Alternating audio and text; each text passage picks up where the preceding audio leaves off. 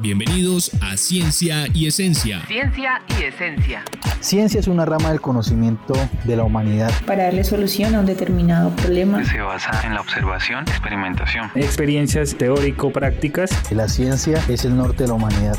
Ciencia y Esencia, el podcast en frecuencia con el conocimiento.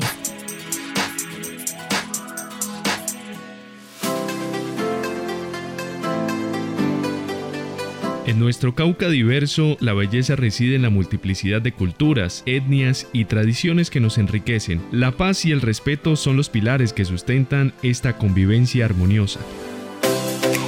Bienvenidos a Ciencia y Esencia, mi nombre es Cristian Cuellar y quédense en sintonía de un nuevo episodio de este podcast dedicado a la ciencia, la tecnología y la innovación. En el episodio anterior conocimos junto a nuestro gran amigo Julián Andrés Escobar Tobar, un antropólogo e investigador del municipio de Páez, la historia del asentamiento de las comunidades negras en el oriente del Cauca. Una historia que nos ayuda a conocer más sobre la composición de nuestra amplia cultura y por qué aquí en el Cauca hemos construido con gran éxito un departamento pluriétnico. Y en este episodio continuamos aprendiendo más sobre una parte de tanta riqueza cultural. Escuchando Ciencia y Esencia.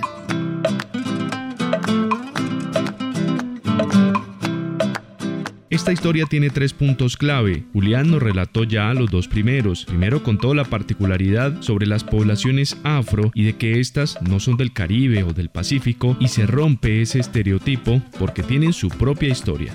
Segundo, durante el periodo colonial no estuvieron sometidos a la minería de oro o agricultura, sino a la producción de sal en las minas productivas del municipio de Páez. Ellos llegan a trabajar en la producción de sal y como les decía, es una población especial porque generalmente los esclavizados se usan para la producción de oro o en las actividades agrícolas, pero no para la producción de sal. Entonces la sal va a ser la razón por la cual esa comunidad se asenta en la quebrada del Salado y esta sal la iban a comercializar. Inicialmente fue en el marco del sistema colonial, o más que unos dueños, unos administradores de la salina, que eran los que necesitaban la sal para sus actividades. Pero siempre quedaba como un producto que podían usar los esclavizados para ellos mismos intercambiarlas o venderlas. Entonces la sal también fue muy importante porque les permitió a los esclavizados de Tepaes poder afianzar sus relaciones con la comunidad indígena. Entonces intercambiaban sal con eh, gallinas, con comida, con otros productos que necesitaban ellos para subsistencia. Además podían venderla y de esa manera ir acumulando ciertos recursos para comprar muchas veces su libertad. Recordemos que durante la colonia pues las comunidades afrodescendientes tenían que comprar su libertad muchas veces y el último punto, que esta población afro, como lo sostiene la historia, mantuvo una interacción próspera con las poblaciones indígenas y recordemos que esta es una región hogar del pueblo país.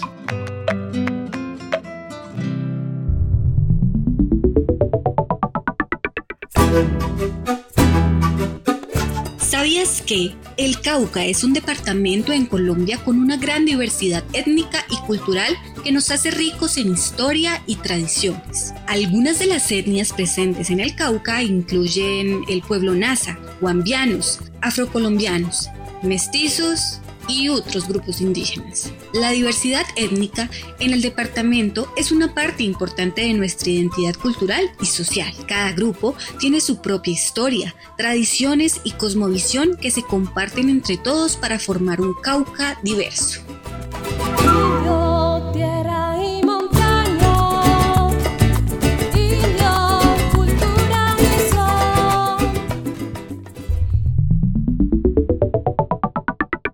Escuchando Ciencia y Esencia.